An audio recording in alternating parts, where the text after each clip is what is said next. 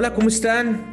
Buenos días, buenas tardes, noches, sea la hora en que estén escuchando este podcast. Una vez más, estamos en otro nuevo episodio, en el episodio número 75 de UXMX Podcast. Y muchas gracias, muchas gracias a toda la gente que siempre está escuchando el podcast cada vez que sale un nuevo episodio. Gracias a la gente que nos sigue en redes sociales también. Ya saben que nos pueden encontrar como UXMX, UXMX Podcast en todas las redes sociales. Y bueno, muchas gracias. En esta eh, ocasión, bueno, vamos a tener un episodio muy interesante, pero antes, primero le doy la bienvenida a mi co-host y estrella de este programa, siempre le digo así, a la estrella de este programa, Julie García. ¿Qué onda, Julie? ¿Cómo estás? Hola Iván, muy bien, muchas gracias por la introducción estelar, siempre. Así es. Pues eh, qué bueno, eh, recién cumplidito los años, también salidita del COVID, que también te enfermaste. Así este, es. Pero bueno, qué bueno que ya estás muy bien, Julie, y felicidades también por, por este nuevo año que acabas de cumplir y espero te le hayas pasado muy bien.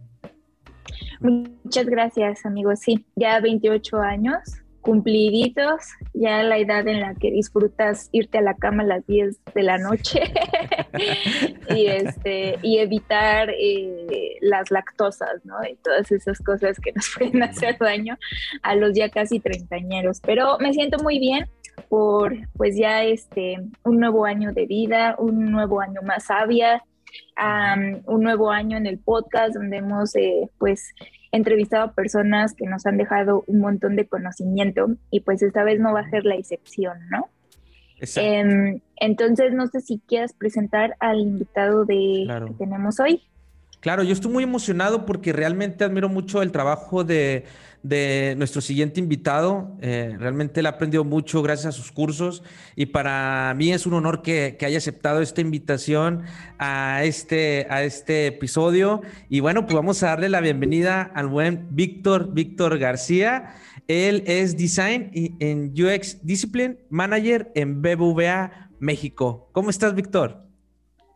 Muy bien, muchas gracias. Me imagino que no tan bien como Yuli, porque pues con, cumpleaños, con ya recuperación COVID, pues es como doble, doble celebración. Y por cierto, Yuli, te faltó decir que ya te va a empezar a doler la rodilla, ¿no? Creo que sí. No, sí, esa ya, ya me duele. ¿ya? Ah, bueno, con razón no lo mencionaste, pero... Ah, mira, precoz, precoz, muy bien, muy bien. Bueno, pues e, ese es otro de los síntomas que yo creo que todos todos los que ya atravesamos el tercer piso y más allá, pues también, también como que ya, ya pasamos por ello. Y pues a ambos, muchas gracias por la invitación. A Iván, que este, pues según me ha contado, eh, ha sido un alumno sobresaliente por ahí en los cursos que, que, tengo en, en, una plataforma, así que espero yo que, que también este, pues, pues, pues lo haya aprovechado. Y se me hace que este podcast es un pretexto para, para resolver él sus, dudas de estudiante, las dudas pero aprovechando el poder de que tiene un podcast a la mano, pues dijo, pues de una vez armo una asesoría personalizada, grabo podcast y demás, entonces como que paquete de dos son uno, pero aquí estoy con mucho gusto para resolverle a usted y a toda la audiencia las dudas que tenga y a los que no han visto el curso, pues aprovechando también, por ahí los invitaremos a tomarlo, pero lo que gusten platicar, pues aquí estamos. De tus dos cursos. ¿eh? Dos cursos y creo que sacaste, llevas otro que ahorita vamos a mencionar, pero eh, en Creana, eh, no, aquí no pasa nada, este, no, se puede decir ah, marcas, no, no. aquí se puede, se puede publicitar, así de que publicitar Creana, no, pero aquí no, no, hay, problema. Es, este, están buenísimos esos cursos, el de estrategia UX en las organizaciones y métricas de productos y KPIs, que también lo pueden encontrar en Creana, buenísimos, buenísimos cursos, se los recomiendo. La verdad me ayudaron muchísimo y bueno, también este pues todo lo que lo que has compartido en tu de repente en tus redes sociales, en tus conferencias. No, no, realmente te deben de seguir la huella y, bueno, vamos a, comenzar con este episodio. Oigan, con razón yo vi a Iván tan emocionado, como de, no, no, no, no, vamos a entrevistar a Víctor, Víctor es un crack, échale el ojo, ve sus cursos, entonces sí es un buen pretexto, pero también para nosotros y escuchar por acá, Víctor, lo que tiene para compartir. Y bueno, vamos a comenzar. vamos a comenzar esta entrevista contigo, Víctor, presentándote. Eh, ¿De dónde vienes? ¿Qué es lo que has hecho y qué es lo que estás haciendo ahora? Ah, bueno, pues como ya comentó Iván, actualmente estoy en BBVA México, ya llevo un ratito eh, dentro del equipo, eh, entré más o menos en 2016, eh, soy de los más veteranos en el equipo, no solamente de edad, sino también de la longevidad dentro de la organización. Y, hoy día mi responsabilidad principal, más allá del título nobiliario que por ahí mencionó Iván, es ah, ser responsable del proceso de diseño, de la mejora continua del proceso de diseño dentro del equipo. Eh, formo parte de un grupo pequeño dentro del equipo de diseño eh, que, digamos, conduce o trata de mm, contribuir al equipo en cuanto a la definición de prácticas, políticas, lineamientos para el beneficio de, todo el equipo, ¿no? Somos como eh, quienes brindamos un servicio de, atención permanente a, los equipos para que tengan todo lo necesario para conducir el proceso de diseño con el cual se acompañan a múltiples equipos de desarrollo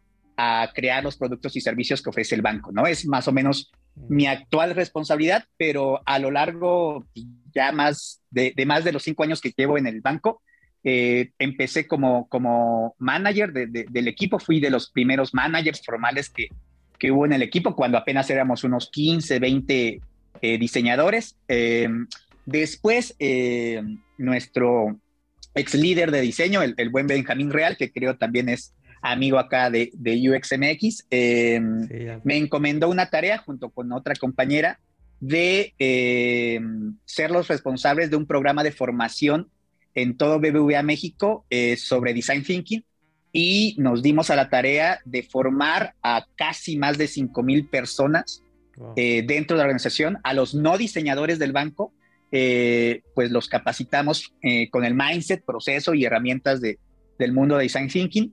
Em, estuve un par de años ah, con esa responsabilidad y ya después me, incorporé a este grupo que es la disciplina de diseño eh, con, esa tarea, ¿no? Em, más o menos esa es mi, mi, mi, este, mi trayectoria dentro del banco. Antes de eso estuve en una agencia de, diseño y publicidad muy importante. Ya hablando de marcas, pues estuve en Terán TVWA, que seguramente mm.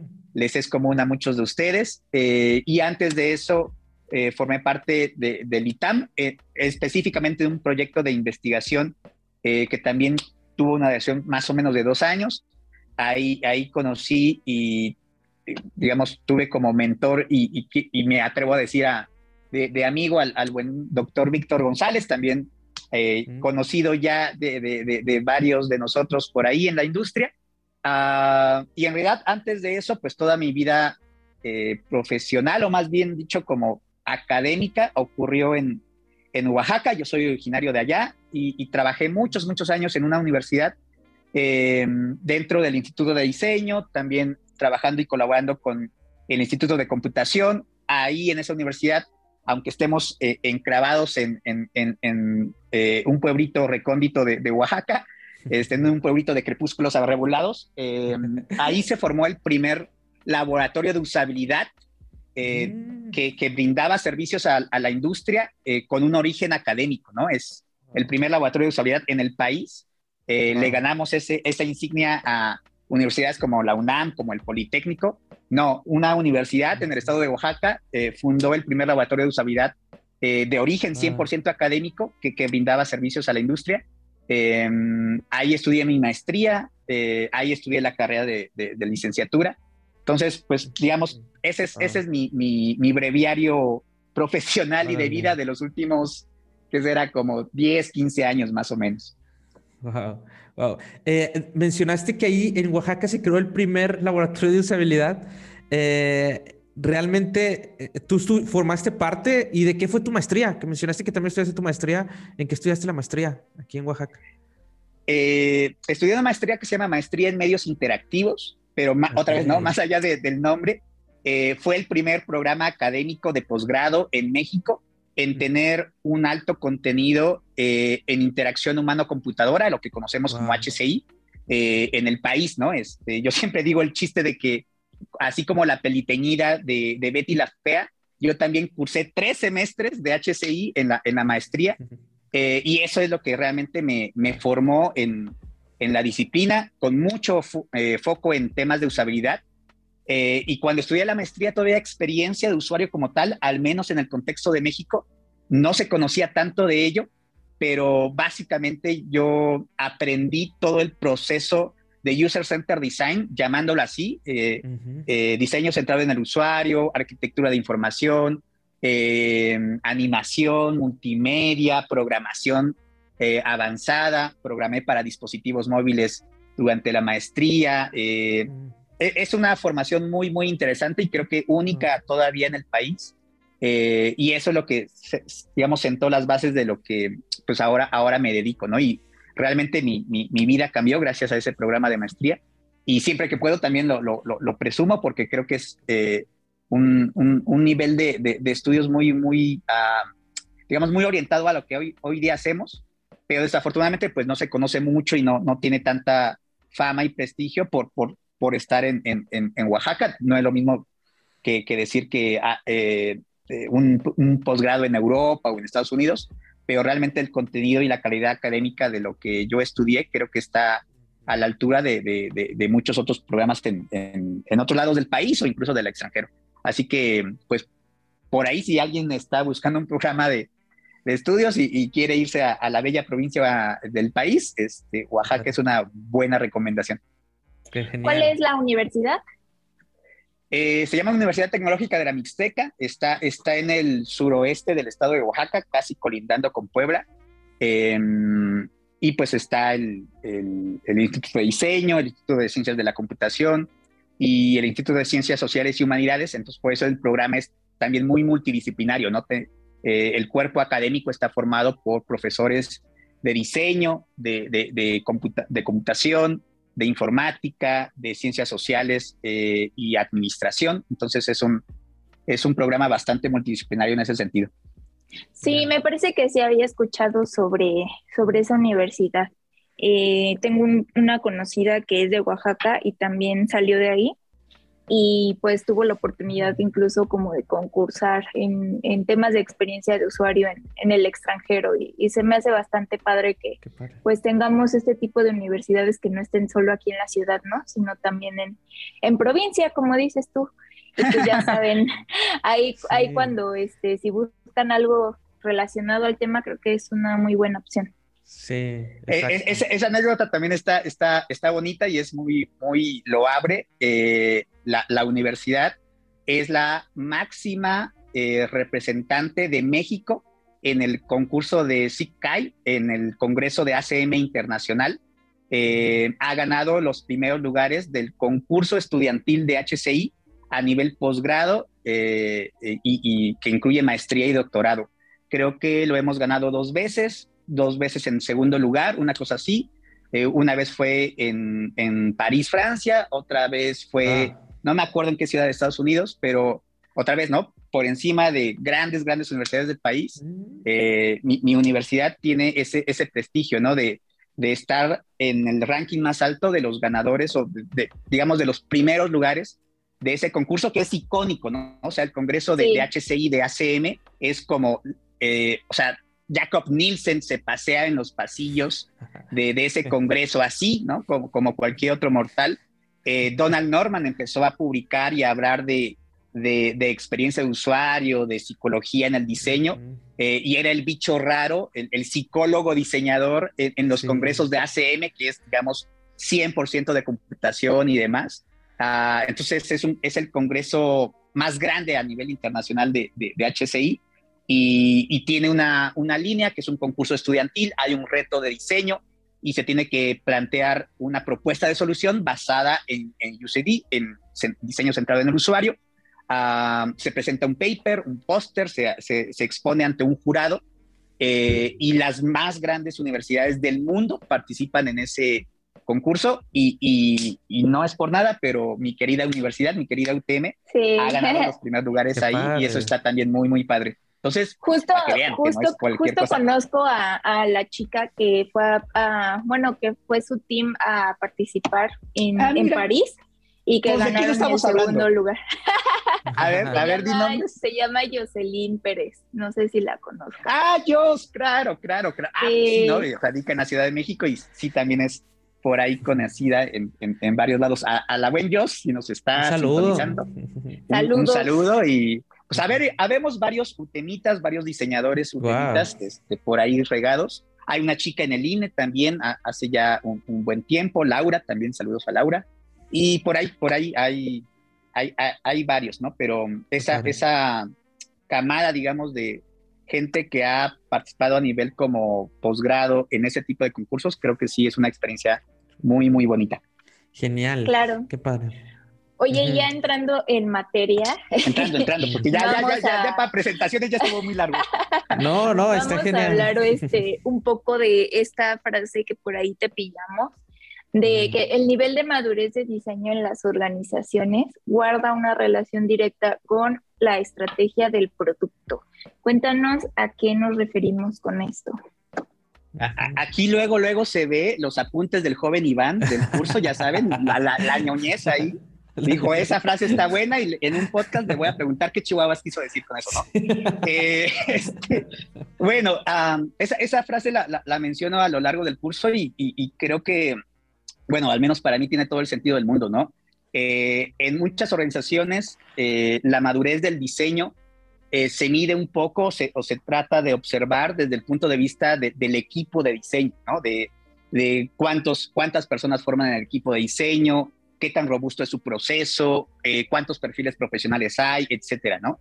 Eh, pero a nivel como estrategia de centricidad en el cliente por parte de una organización, hay otros factores, ¿no? Más allá del equipo de diseño como tal que, tiene, ¿no?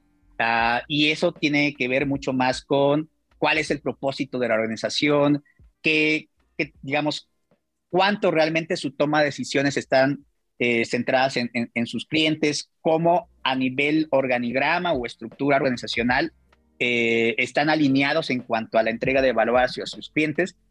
Y eh, dejen de ponerlo de, una manera como no pude hacerlo en el curso porque tenía que ser más formal el, el asunto, pero eh, hay, una frase eh, muy famosa en el mundo del fútbol de un jugador de los 70s, de los 80s, este, Juli ni siquiera había nacido en esa época, pero eh, este, había un jugador muy famoso del América que se llamaba José Dierceu, creo que se llamaba, y él decía, criticando a sus compañeros de equipo, es que yo, yo, yo doy balones, yo entrego balones y me devuelven sandías, ¿no? Queriendo decir que pues, él entregaba pases magníficos al pie, casi, casi medio gol y cuando a él le daban un balón, pues recibía un ahí pedazo de, de, jugada horrible y le, dejaban el balón imposible de, tomar, ¿no? Entonces, a, eso, a eso voy un poco con, esa frase y con esa comparativa en el sentido de que dentro de una organización en donde hay una estructura jerárquica, lineal,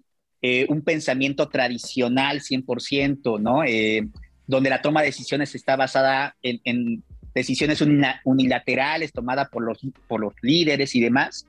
Eh, un equipo de diseño no puede hacer prácticamente nada cuando hay una orden de quiero construir este producto y no me importa qué es lo que quiere el cliente, yo lo voy a vender porque voy a invertir mucho dinero en eso, ¿no? Hay veces que los equipos de diseño reciben sandías, ¿no?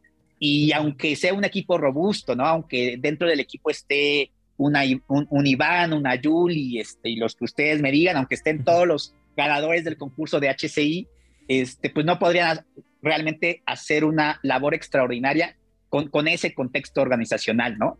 Y aunque eh, querramos quizá entregar un balón, ¿no? Entregar un producto bien diseñado, centrado en el cliente, pues las voces estas que típicamente son las que eh, nos, nos aquejan, ¿no? De no tenemos tiempo para investigar con usuarios, este, esto es lo que quiere el director, esto es lo que está haciendo la competencia y hay que hacerlo también nosotros.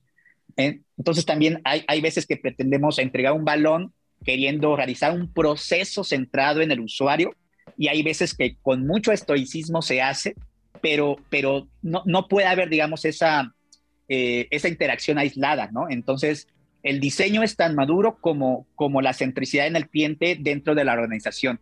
En una organización en donde hay un pensamiento centrado en el cliente estructurado de tal forma en que su propósito está en cuanto a la entrega de valor al cliente, en cuanto hay una estructura más horizontal, en cuanto tienen horizontes de planificación cortos, y no tan basados en el largo plazo.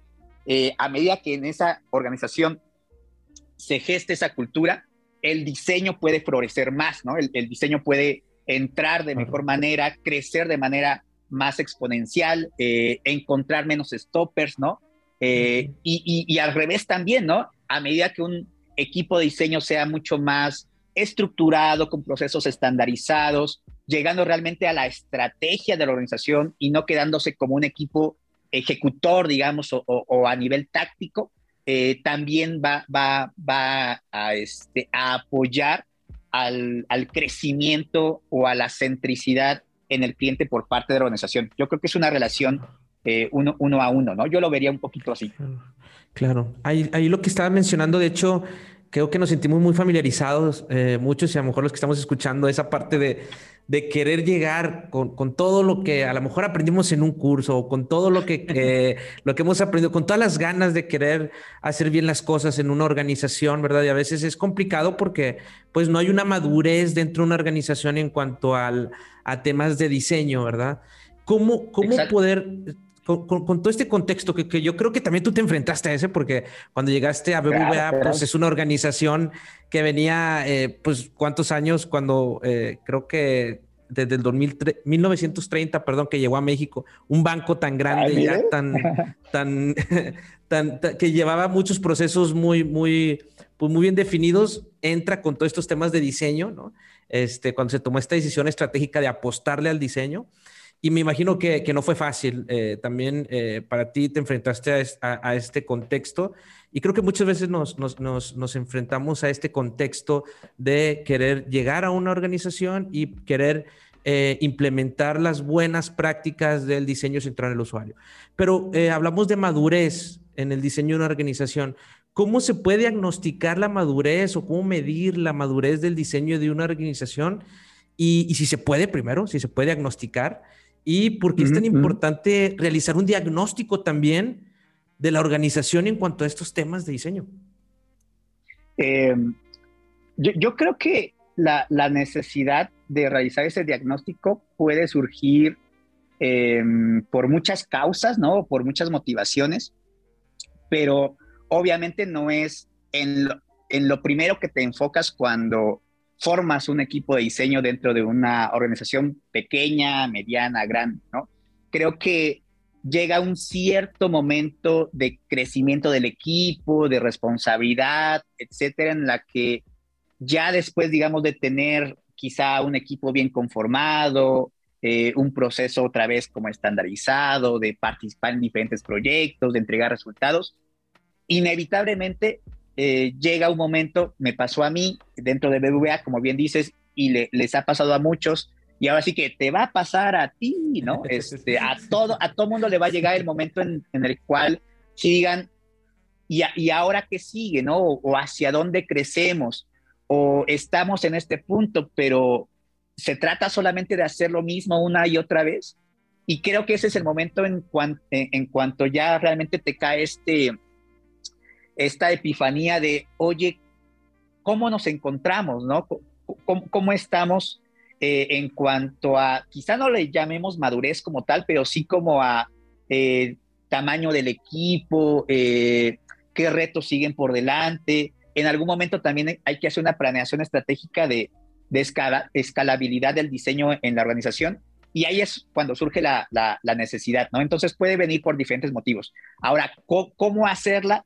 Es algo que hoy día, 2022, afortunadamente, tiene muchas respuestas, ¿no? Este, quizás hace cinco, hace diez años, hablar de instrumentos estandarizados o accesibles en cierta medida para evaluar o diagnosticar la madurez del diseño en una organización era una cosa muy complicada, ¿no? Eh, literatura escasa eh, o inaccesible, cosas por el estilo. Pero hoy afortunadamente creo que hay varias alternativas. En el curso que, que tengo en, en, Creana, por ahí menciono varias, pero para no, eh, no hacerles spoiler demasiado, eh, hay, hay, dos que yo creo que son muy, muy populares. Bueno, tres, voy a atreverme a mencionar tres. Eh, una es el famoso reporte de, de Invision con su modelo de madurez UX en las organizaciones. Seguramente más de uno de ustedes lo, lo ha descargado, es un reporte gratuito. en donde lo que básicamente hace Invision es realizar una encuesta con las múltiples compañías con las cuales trabaja, digamos, vendiéndole sus, sus productos. se, digamos, se elaboró un cuestionario y, se le entregó a esas empresas y esas empresas dijeron, pues así creemos que están nuestras condiciones eh, y pues hicieron un análisis estadístico de todo eso y digamos se, se, eh, se, presentó ese reporte a modo como de conclusiones y resultados, ¿no? Eh, pero el cuestionario en sí no, no es accesible, ¿no? Simplemente comparten de manera pública, gratuita, los niveles que ellos mismos han establecido, comparten un poco cuántas empresas se encuentran en qué nivel y cuáles son las características que, digamos, identifican a ese nivel.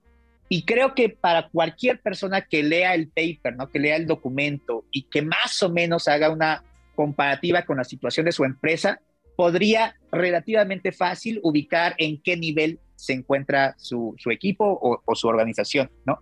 Eh, hay, hay otro modelo que es el de McKinsey y ese curiosamente no es tanto acerca de la madurez de un equipo de diseño dentro de, una organización, como lo es el, modelo de Envision, sino que McKinsey lo que hizo fue analizar la situación de las compañías más importantes a nivel global e identificar las características comunes eh, que tienen respecto a eh, las condiciones del diseño dentro de la organización pero visto de manera un poco más holística, ¿no? Más transversal, ¿no? El diseño en toda la organización, no solamente como responsabilidad de un equipo, ¿no? Entonces, lo que concluye McKinsey es que hay cuatro grandes características, digamos, que, que son comunes a esas empresas en donde el diseño está muy bien posicionado y en donde el diseño está contribuyendo a los resultados de negocio, ¿no? Que es la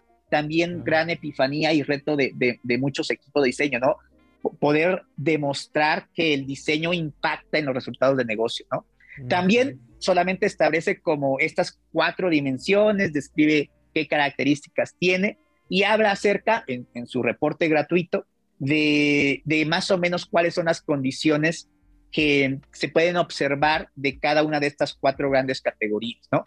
El, el, cuestionario o el diagnóstico como tal tampoco es disponible de manera gratuita, se tiene que costear o se tiene que dar un pago para acceder al cuestionario, pero también ¿no? el documento te da, te da una lectura y te puede dar un ejercicio de reflexión bastante, bastante interesante.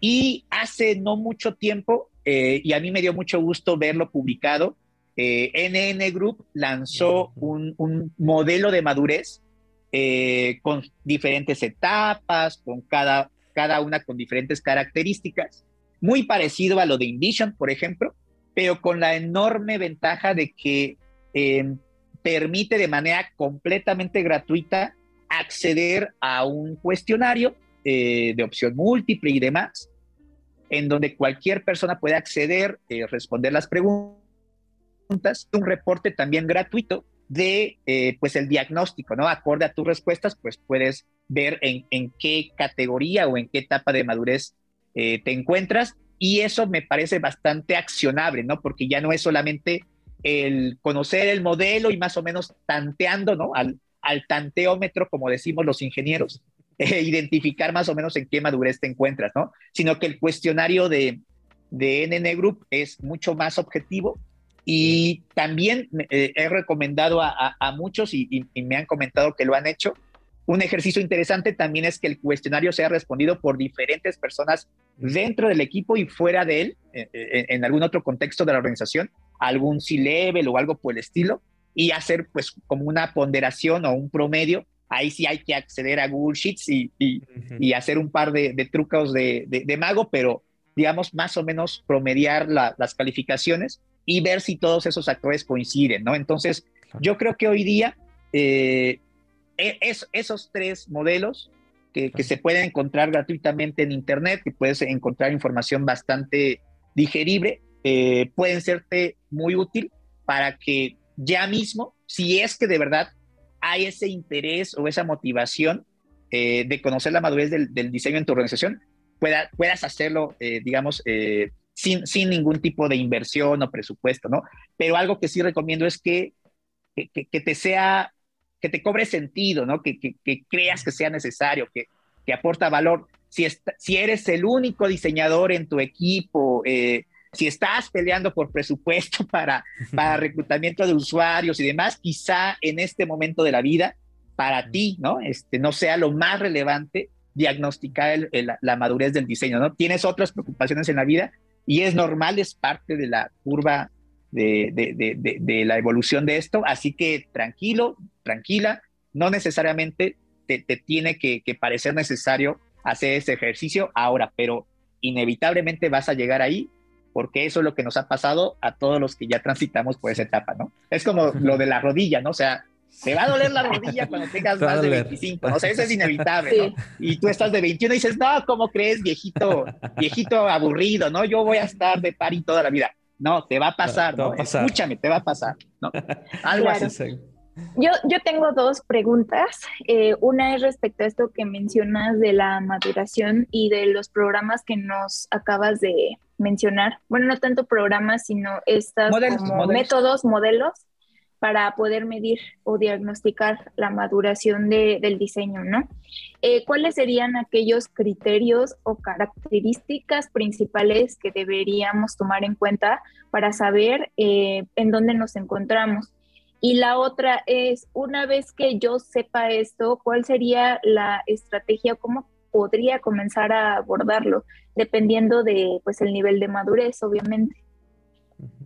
Eh, bueno, creo, que en cuanto a características que, de una u otra forma marcan mucho eh, en dónde vas a caer, es obviamente el tema de, del tamaño. Eh, el tamaño no importa, pero, pero en, algunos contextos pues sí marca una cierta tendencia.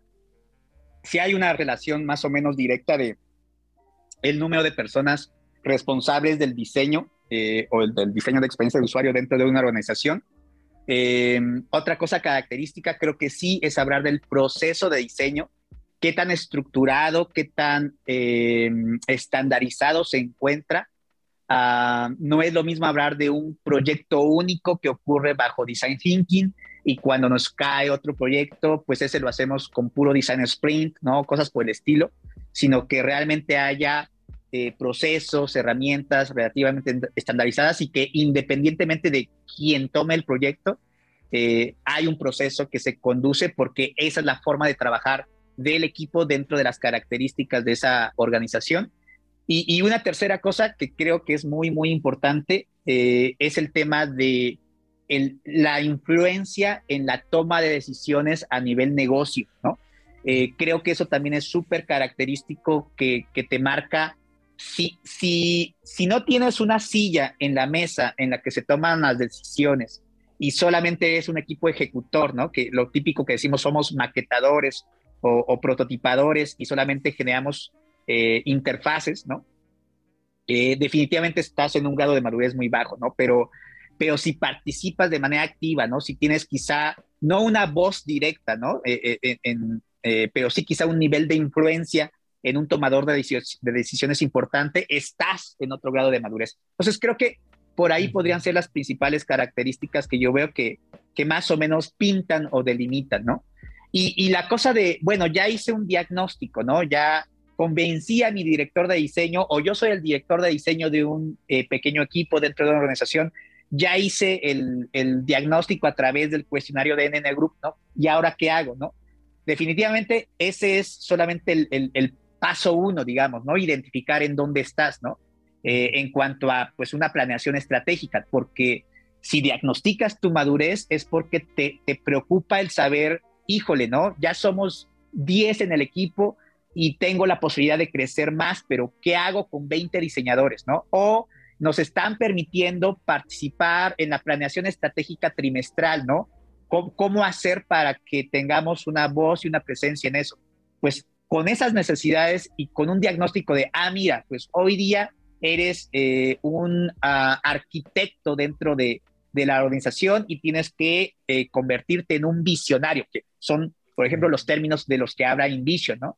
Ah, bueno, para pasar de arquitecto a visionario, y es parte, digamos, de la bondad de los modelos de madurez, hay unas ciertas directrices generales, también un poco abiertas, o muy abiertas, nada, nada concreto y específico, pero creo que te permite tener esa guía, ¿no? Es esa estrella norte en cuanto a debemos eh, quizá tener, ah, no sé, por decir algo, ah, especialistas eh, que brinden soporte a múltiples equipos, ¿no? Debemos abonar más al diseño prospectivo, ¿no? Eh, no sé, son, son ese tipo de lineamientos que ya te pueden marcar una pauta, pero obviamente tiene que entrar dentro de tu contexto organizacional. Por eso es que también recomiendo mucho, o sea, no lo vean solamente como la madurez del, del equipo de diseño y no lo vean tan, tan de manera, digamos, limitada, no tienen que ver el contexto, porque para eh, hacer, digamos, un esfuerzo de crecimiento, de, de avanzar de nivel, muchas veces requieres no solamente el soporte y el apoyo de otros actores, sino también una cierta alineación con el sentido de lo que quiere la organización, ¿no? Porque definitivamente para crecer necesitas como ese entorno, ese contexto. Entonces, ah, puedes tomar ciertas decisiones o tener cierto nivel de planeación, a tener un horizonte de corto, mediano, largo plazo y decir, ah, bueno, creo que el siguiente nivel de madurez hacia donde debemos avanzar es hacia acá, ¿no? Eso ya es un primer paso. Luego, ¿qué acciones muy grandes necesitamos realizar con el soporte de la organización. Ah, bueno, esas, esas van a ser mis metas de largo plazo, ¿no? ¿Qué acciones eh, inmediatas que estén dentro de mi zona de influencia o que yo directamente pueda tomar al interior del equipo podemos accionar ya mismo para dar pequeños pasos y empezar a demostrar ciertas cosas que me van a abonar a eso que quiero eh, lograr ya como de un trasfondo eh, digamos, mucho, mucho más de estructura o de base. Entonces, pequeñas acciones de corto plazo, eh, más controladas por, por, el equipo en sí, eh, con una visión a largo plazo que, que, en el que tengas que ir construyendo ciertos apoyos o cierto respaldo estratégico de otros, de otros actores a nivel de organización, es más o menos lo que puedes dibujar para que tengas una ruta estratégica, accionable, un roadmap por el cual caminar y empezar a, generar esa acción, ¿no? Diagnosticar por solo diagnosticar, pues, pues, pues, pues como que no, ¿no? Es como cuando Julie tenía 15 años y hacía sus test de, le, le gustas al chico de la escuela y llenaba su test de 15 a 20 decía, no, pues sí, sí le gustas, ¿no? ¿Y qué hacía Julie? Ah, pues ya, ¿no? Dejaba la revista y se iba a hacer otra cosa. Pues no, ¿no? Julie decía, voy con todo por ese chavo y aquí la revista me dio los tips para ligármelo, ¿no? O sea, tienes que cobrar acción a partir de tener pues un, un diagnóstico, una evaluación. Claro. Si solamente lo haces como por entender un poco eh, en dónde te encuentras y a lo mejor tener tranquilidad de que vas por buen camino, sí, lo puedes hacer, pero, pero créanme que, que en, en, sí ya realizar un esfuerzo estructurado y demás para realizar el diagnóstico puede volverse también bastante complejo, llevar tiempo, llevar trabajo de muchas personas. Y si no tomas, tomas una línea de acción para avanzar a un siguiente nivel, definitivamente podría haber sido un, desperdicio el, haber hecho el diagnóstico, ¿no? Exacto, claro. ¿Cómo ves? me, encantó, creo que es, importantísimo esa, esa parte de, entender muy bien el contexto, como, dónde estamos y, y también el siguiente paso hacia donde debemos de ir. Y creo que, bueno, eh, como organización es fundamental saber cómo está tu organización en cuanto al nivel de madurez, en cuanto al diseño. Y me, me encantó esas características que mencionaste también fundamentales. Cuando los diseñadores también están tomando decisiones o forman parte de decisiones estratégicas del negocio, creo que ese también creo que es una característica fundamental para también saber la madurez de, del, del, diseño dentro de la organización. Tú dentro también de tu, de, tu contenido que compartes, me gustó muchísimo, hablas de dos tipos de empresas y creo que esta me gustó muy bien, ¿no? Que la empresa, eh, organizaciones que están eh, centradas de que la experience centric, ¿verdad? La centrada en la experiencia y también organizaciones eh, customer centric, ¿no? Este, hablando que están centradas en el consumidor. Y me encantó porque haces una diferencia entre estas dos, ¿no? A ver, ¿qué tipo de organización eh, eres o estás formando o está tu, tu, empresa en, la que te encuentras actualmente, ¿no? Y haces esa diferenciación entre organizaciones centradas en el consumidor y organizaciones centradas en la experiencia. Nada más para mencionar, eh, una de las diferencias, hablas que las, las organizaciones que se centran en el, en el consumidor son aquellas que por filosofía dicen qué quieren nuestros clientes. En cambio, las organizaciones centradas en la experiencia son las que se cuestionan o tienen una filosofía de qué queremos que sientan nuestros clientes. O sea, creo que desde ahí habla de una profundidad muy interesante y, creo que también la importancia de, querer hacerse preguntas. ¿Por qué hace estas distinciones y por qué es importante eh, estas distinciones de, estos dos tipos de, filosofía dentro de una organización? Bueno, eh, cabe mencionar que el, modelito o, la propuesta, digamos, de, eh, empresas centradas en la experiencia viene de un librito que literalmente se llama así, Experience Centric Organization, se lo recomiendo mucho.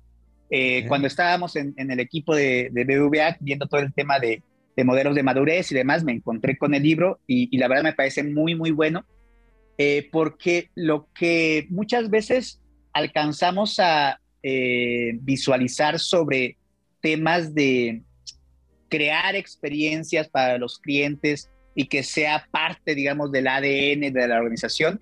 Muchas veces nos quedamos solamente en el, en el, en el discurso de, ah, es que hay empresas business centric, ¿no? Este, malvadas, perversas, en donde eh, el, el, director dice que esto es lo que hay que hacer y así lo, lo quiero y demás, como muy, muy, muy en un carácter eh, de verdad negativo. Eh, y hablamos de la centricidad en el cliente o del customer centricity como la, la máxima, digamos, panacea eh, posible y deseable, ¿no? En donde decimos, ah, es que la empresa pone al cliente al centro, ¿no? Que también, para colmo de males, pues es, es una frase muy trillada, es una frase ya demasiado, siempre digo, a, a veces que prostituimos mucho las palabras y los términos con los cuales también a veces argumentamos eh, temas de diseño, ¿no? centricidad en el cliente es uno de esos términos bastante prostituidos, no solamente en el campo de experiencia de usuario, sino también de la agilidad, en donde la repetimos tanto la frase que a veces carece de sentido o se queda un poco hueca, ¿no? ¿Qué, qué significa eh, estar centrados en el cliente o poner el cliente al centro?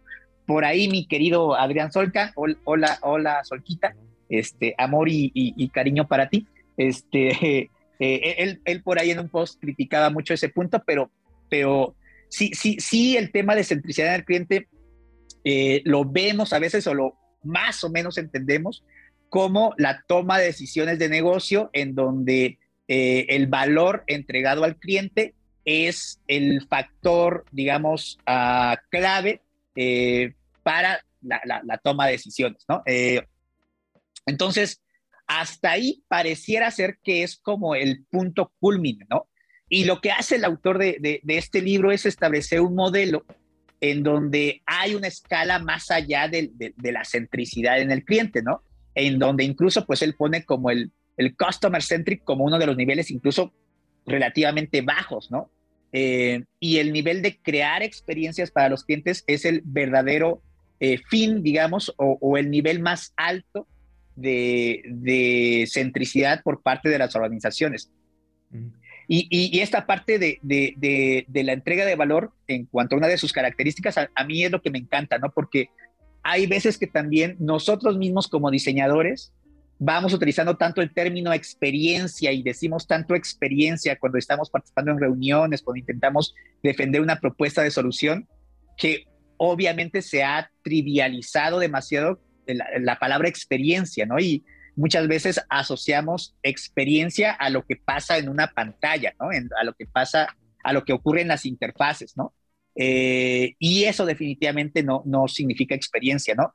Y también nosotros mismos nos hemos, creo yo, medio puesto la, soga al cuello al intentar eh, poner en, en, dimensiones diferentes cuando hablamos de experiencia de usuario, cuando hablamos de diseño de servicios, cuando hablamos de experiencia del cliente y nos satanizamos y nos damos golpes de pecho por es que Service Design es más grande que UX, ustedes solamente ven un pedacito, nosotros somos acá los chipocludos y creo que es una discusión tan banal y tan superficial que es como cuando al principio, hace unos 5 o 7 años, estábamos este, discutiendo que si UX no es UI y que UI es un pedacito de la experiencia, o sea, creo que basta ya de discusiones banales en nuestra disciplina. Entendamos que la experiencia es una sola cosa, no es todo lo que ocurre en el antes, durante y después de la interacción de un usuario con un producto, sistema o servicio, ¿no? La expectativa previa modela la, la, la, experiencia, ¿no? Entonces, antes, durante y después, pues antes es un usuario, eh, después es un cliente, en el durante hay un producto digital, pero en, el después hay un eh, sinnúmero de puntos de contacto de atención al cliente. Entonces, más allá de un producto, la experiencia es un todo, ¿no? Eh, ya lo dijo Don, don, Norman, En, múltiples ocasiones y más de un sinnúmero de formatos y parece que nosotros no entendemos. Eh, entonces, cuando realmente la, la, la, entrega de valor, ¿no? Y otra vez, valor es otra de esas palabras prostituidas en el contexto agile y en el contexto de UX, ¿no? Valor de negocio, business value, valor para el cliente, valor para el stakeholder, pues valor, pues valor hasta para el portero del edificio del, de la organización, oye, o sea, valor es lo que el cliente o usuario final percibe eh, sobre cómo un producto o servicio resuelve un problema o necesidad en su vida a cambio de un costo específico. Eso es lo que dice el segundo principio Lean acerca de valor. y, y, es eso, ¿no? El valor es percibido por el cliente usuario final, ¿no? Entonces, cuando la entrega de valor está entendida desde la estrategia de la organización, más allá de un producto en específico, y lo ve como una experiencia, es decir, lo que ocurre antes, durante y después, a través de múltiples puntos de contacto, a través de uno o más productos, eh, entregado a través de uno o más canales, creo que esa, esa es la verdadera forma en la que ya elevas el grado de centricidad en el cliente de una organización, ¿no? Y cuando los tomadores de decisiones articulan eh, iniciativas o estrategias para desarrollar esos puntos de contacto, para crear esos productos, y quienes desarrollan o construyen esos elementos de la experiencia están realmente alineados, trabajando no en silos o no en departamentos o direcciones basadas en el poder, ¿no? sino alineadas a esa cadena o flujo de valor que forma como el journey del usuario y que se entrega finalmente cuando la solución está en sus manos y, e interactúa con un producto, pero también interactúa con un punto de contacto a nivel call center y va a una tienda física, etcétera. Cuando todos los actores eh, necesarios a involucrarse para que cada eslabón o parte de ese de esa cadena, de ese value stream de valor entregado al cliente, trabajan, eh, digamos, de manera continua para que cada punto esté conectado uno con otro, ahí es cuando hablamos de una organización realmente eh, elevada al plano de centrada en la experiencia del cliente, ¿no? No solamente centrado en el cliente en el sentido, digamos, de qué, le duele al cliente y qué, producto específico podemos crear para el cliente, sino entender al usuario como un como una, eh, digamos, cadena de, múltiples eh, puntos de contacto a través de los cuales tendremos que interactuar con él para entregarle valor, ¿no? El valor no solamente se, encuentra en una app, ¿no? El mundo es demasiado complicado para resolverse por una app. Entonces, eh, creo, creo que cuando ya, ya tenemos no una escala de business-centric, user-centric, sino ampliamos esa escala desde sí la, la era de las tabernas, del business-centric, que creo que ya creo, creo que la mayoría ya, ya, ya ha pasado un escaloncito de eso y entendemos el customer centricity, el, el, el journey centric, el journey oriented, hasta el, el eh, experience eh, centric, creo que ya hablamos de un largo camino por recorrer, ¿no? O sea, ni siquiera, y, espero que, que, los directores del banco no, me, no escuchen este podcast, pero creo que ni siquiera BBVA con el tamaño de equipo que tienen y con eh, eh, el presupuesto que tiene en diseño, ni con el factor estratégico que hoy día cobra el diseño dentro de la organización, ni siquiera estamos cerca de ser una organización experience-centric, ¿no? Falta mucho porque lleguemos ahí. Entonces, el tener. No, pues ¿dónde los dejas a todos los demás? Pues está ahí. ¿Dónde los dejas a pues, todos los pues ahí? diagnostíquense, muchachos, diagnostíquense. Yo creo que sí es muy complejo. O sea, suena súper bonito cuando te lo cuentan de sí, este, el verdadero como human centric es estar como en esta elevación de nos concentramos en la experiencia y no en un punto de dolor aislado. Eh, sí suena muy bien, pero creo que en la práctica pues es cuestión de todos los días, ¿no? De estar generando estrategias para, para llegar a todos en tu organización, eh, para que cambien su percepción de lo que es el diseño incluso, porque este tema del valor que comentas es súper importante y creo que eh, mucho de los puntos de dolor del diseño hoy en día es cómo eh, demostrar que el diseño otorga valor a la organización. O sea, de qué manera lo hago, cómo lo hago visible. Entonces, eso creo que es uno de los mayores retos. Y, con esto, pues voy a la siguiente pregunta. O sea, ¿cómo podemos crear una, una visión estratégica centrada en la experiencia dentro de una organización? ¿Cómo comenzamos a cambiar esta percepción y, qué son esas, esas acciones específicas que nos pueden ayudar a, a este a entender hacia afuera y, demostrar este valor que el diseño de experiencias aporta.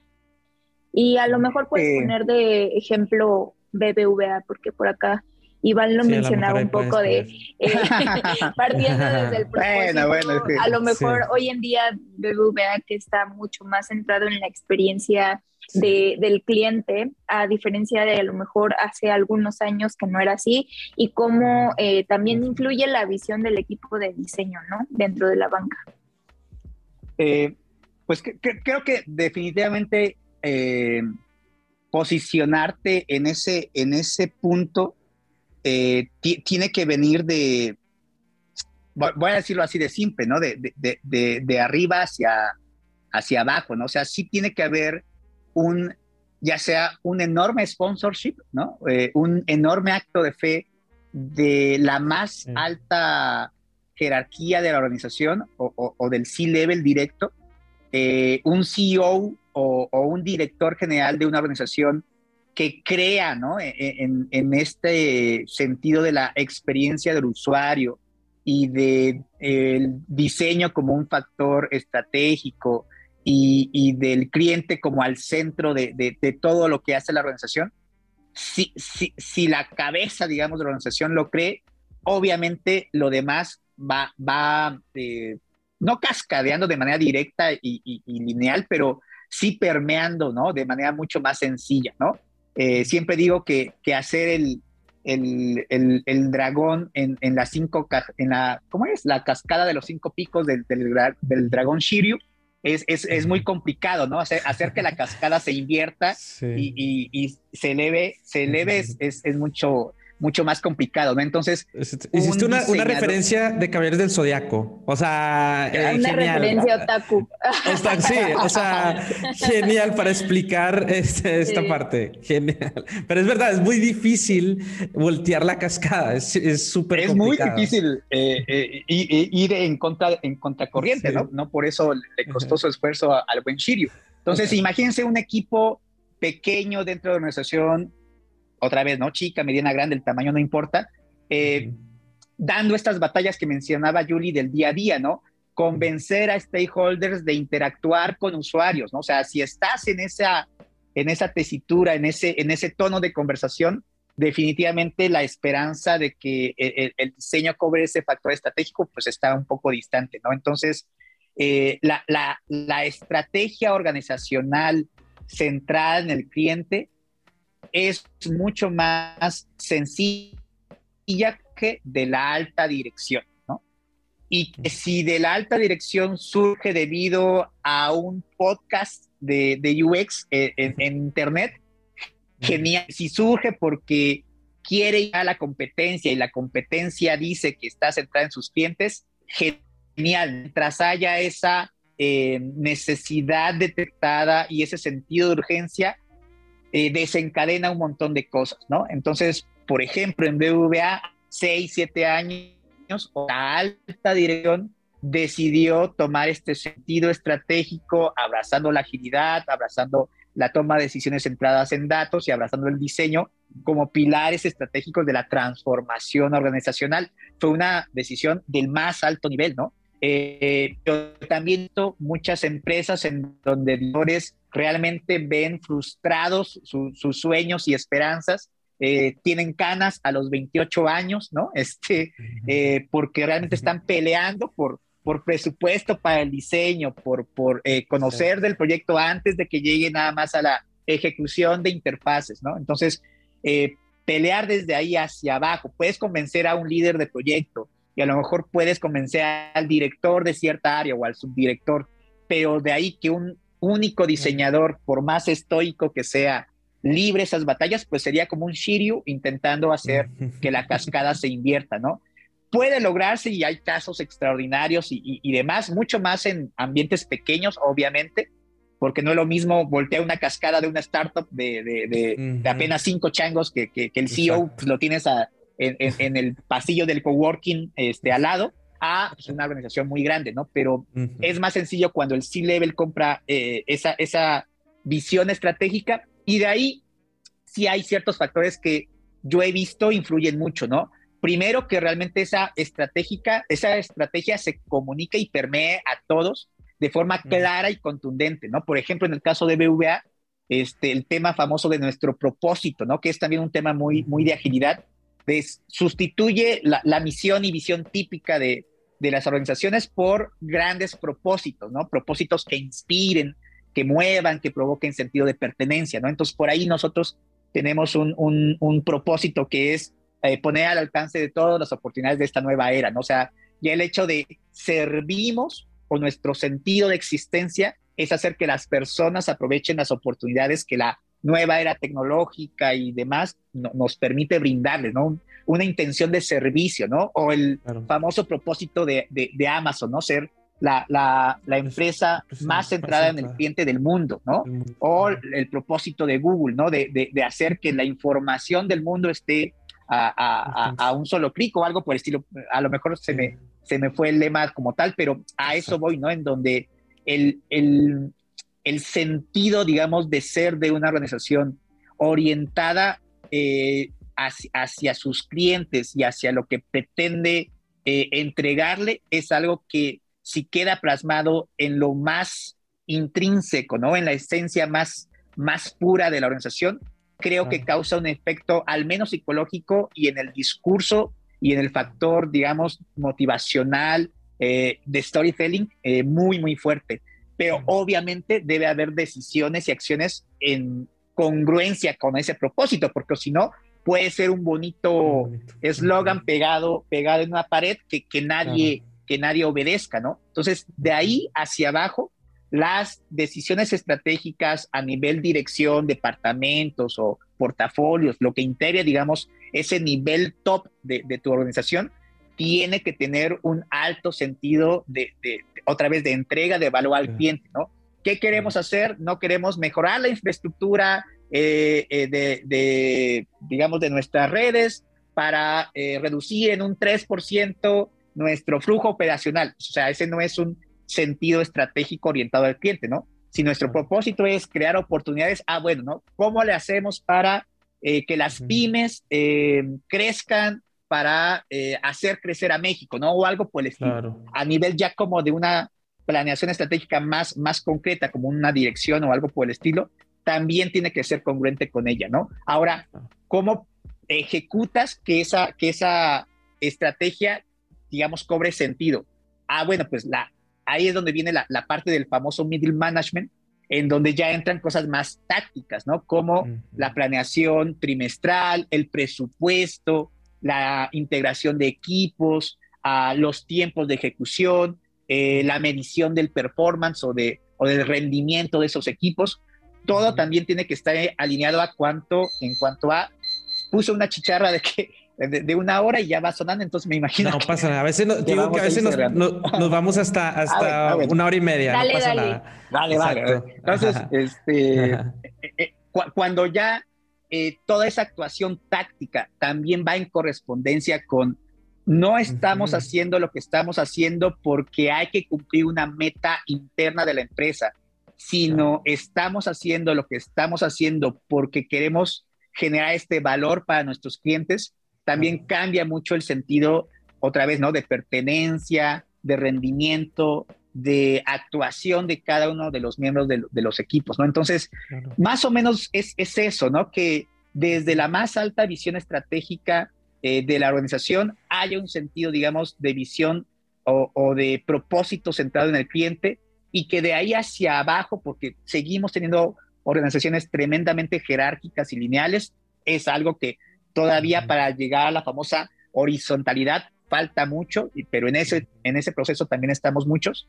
Em, de ahí hacia abajo tiene que también ir cayendo la estrategia a planes cada, vez más de ejecución, pero en concordancia, no en congruencia, y en donde el tiempo y el espacio para eh, estar pensados en la innovación, en la eh, retroalimentación, el famoso feedback temprano de los clientes, en donde todos sean corresponsables del ownership del producto, del servicio que estemos eh, generando, de una u otra forma tiene, tiene que estar alineado a ese, a ese propósito. Y obviamente diseño, pues se queda como, como un punto que dependiendo de en qué contexto está, ¿no? O sea, un equipo de diseño puede ser muy táctico y estar relegado a un nivel jerárquico eh, inferior o estar quizá en el middle management, muy pocas veces en el top, lo sabemos también todos, pero en el nivel, digamos, que esté, eh, aprovechar esa, esa inercia, esa, ese carácter como estratégico a nivel organizacional y aprovechar para atender, eh, digamos, puentes, ¿no? Atender a alianzas, atender eh, sinergias, a, asociaciones clave con, con actores que les permitan, pues, encauzar, digamos, ese esfuerzo hacia el cliente, lo que siempre decimos, ¿no? La, las, las famosas tres aristas de deseabilidad, factibilidad y viabilidad, ¿no? Entonces, asociaciones con negocio, asociaciones con tecnología, tienen que emerger, pero conste que estoy diciendo asociaciones, ¿no? Porque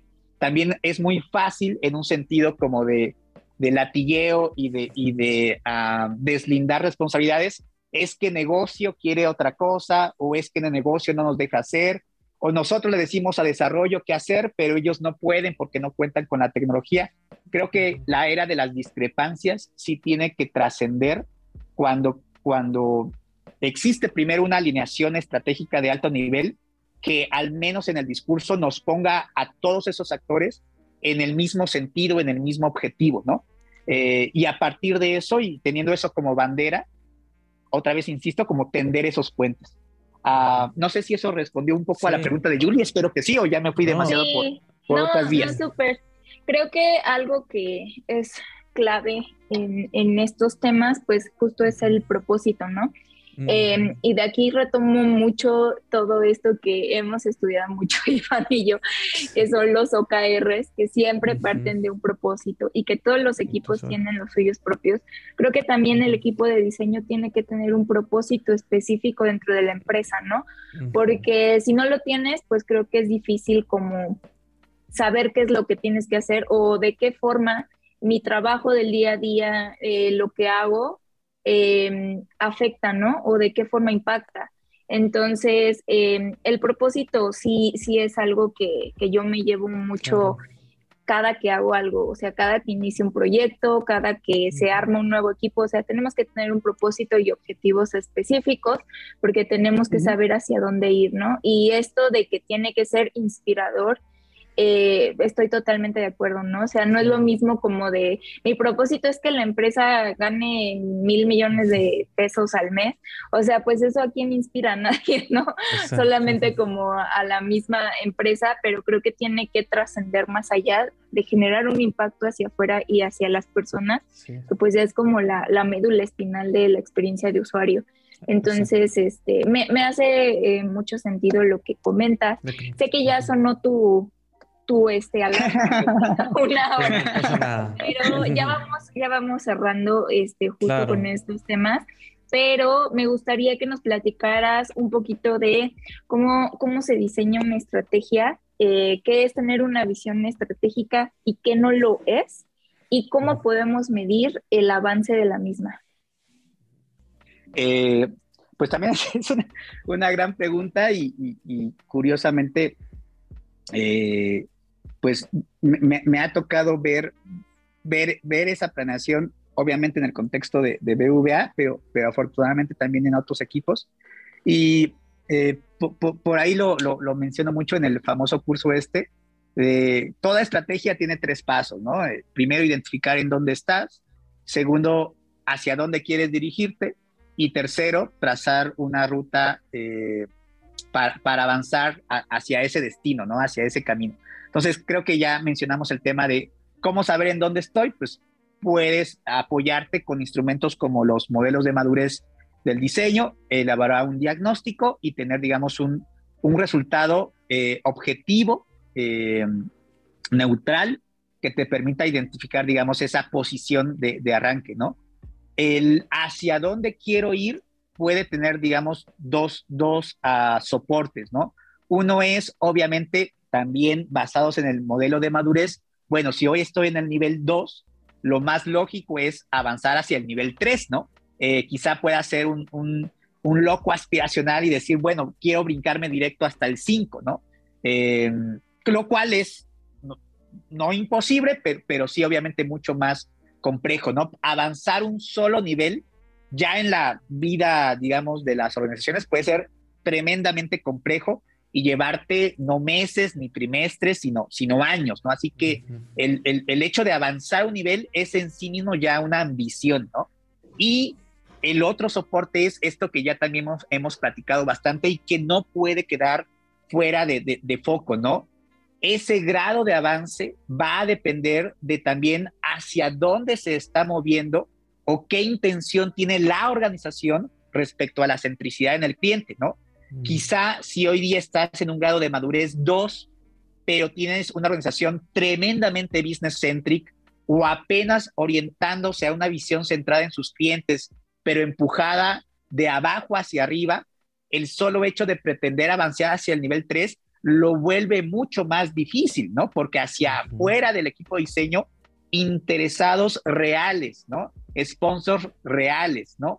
De, de, crecer hacia el mismo sentido, pues obviamente no, no va a haber, ¿no? Te vas a quedar como el John Travolta que, que llega y voltea para todos lados y dice, pues, ¿quién, quién, ¿quién quiere jalar conmigo, no? Como el meme de, ¿quién quiere cambiar? Yo, ¿Quién quiere este, hacer algo para lograrlo?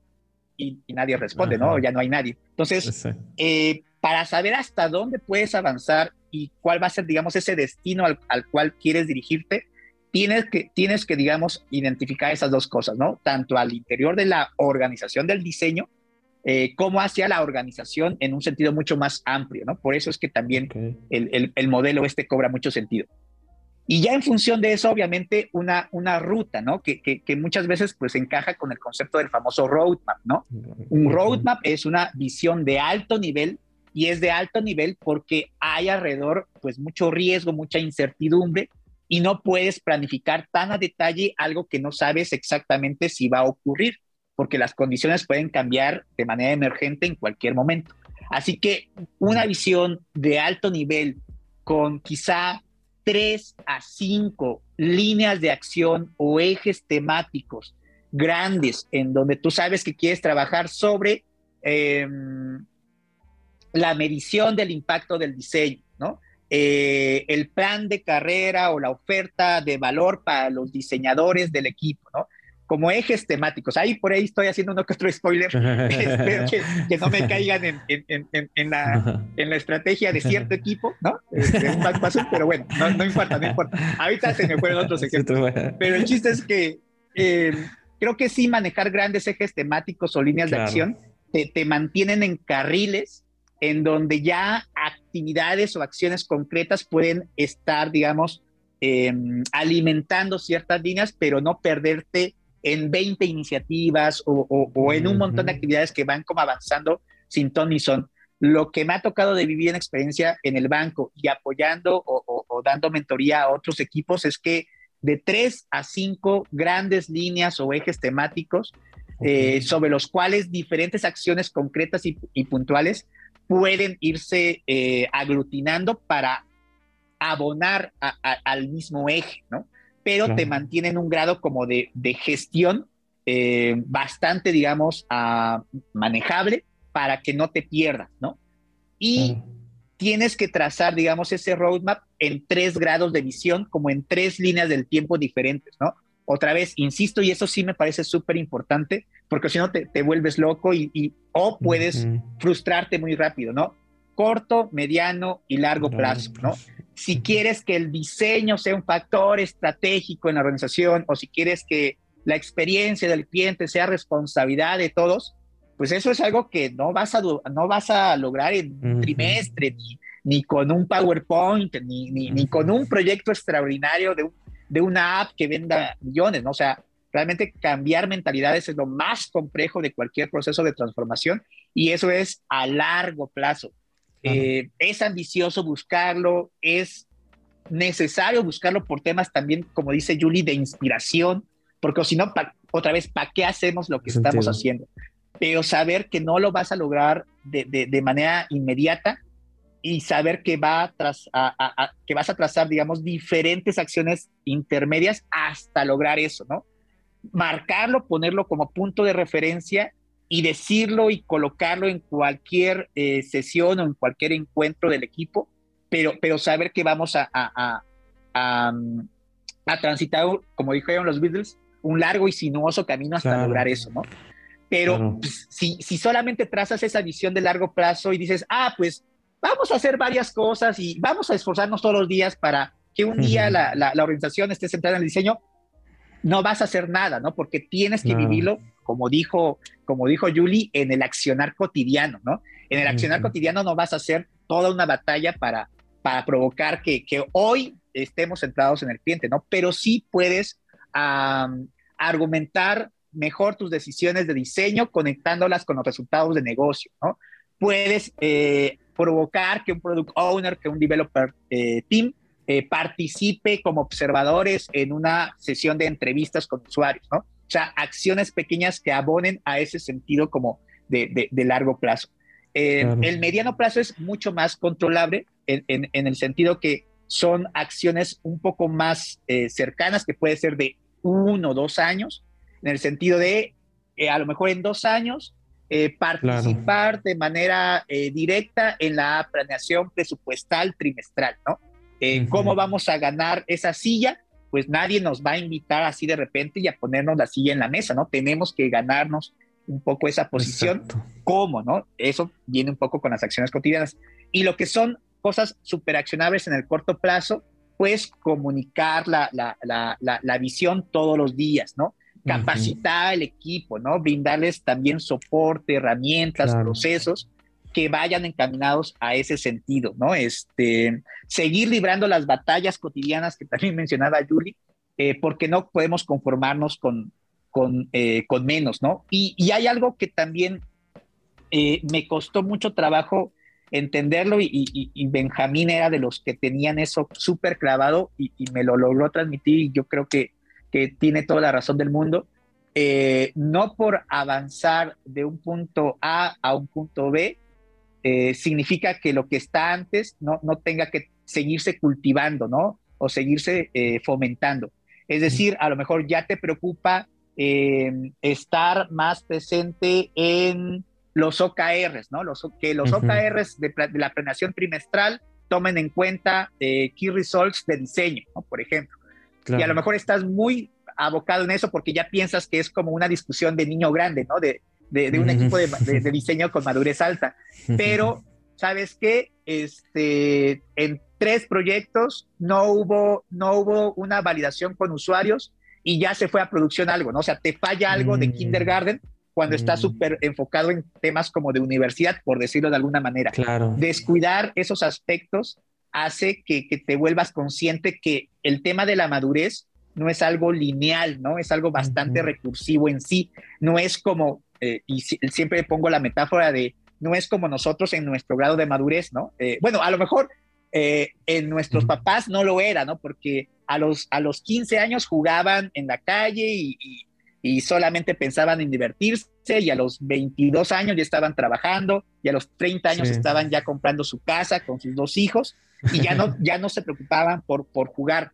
Pero en cambio los adultos de hoy en día, por ejemplo Julie, a lo mejor ya le duele la rodilla y ya se queda dormida a las 11 de la noche los viernes escogiendo su serie de Netflix. Eh, ya, ya tiene problemas de, niña grande, pero a lo mejor le sigue gustando este, pintarse el cabello o este o, o, o, las series, y demás. eh, o, ver series o sea aunque tenga cierta cierta madurez y tenga ciertos temas que son de mayor foco o de mayor presencia eh, no por ello significa que haya temas de una madurez digamos previa o, inferior, por así decirlo, que no sigan estando presentes como puntos de dolor, aunque ya seas niño grande, ¿no? Aunque ya tengas una madurez plena. Así que, sobre todo en las acciones pequeñas de corto plazo, no descuidar esos aspectos que ya te tienen hoy día aspirando a llegar a una madurez más alta, tienes que seguir fortaleciendo lo básico, ¿no? Lo fundamental. Si no, puedes ir para atrás, ¿no?